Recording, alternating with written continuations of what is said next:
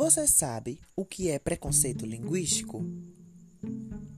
O preconceito linguístico é, segundo o professor linguista e filósofo Marcos Banho, todo juízo de valor negativo, de reprovação, de repulsa ou mesmo de desrespeito às variedades linguísticas de menor prestígio social.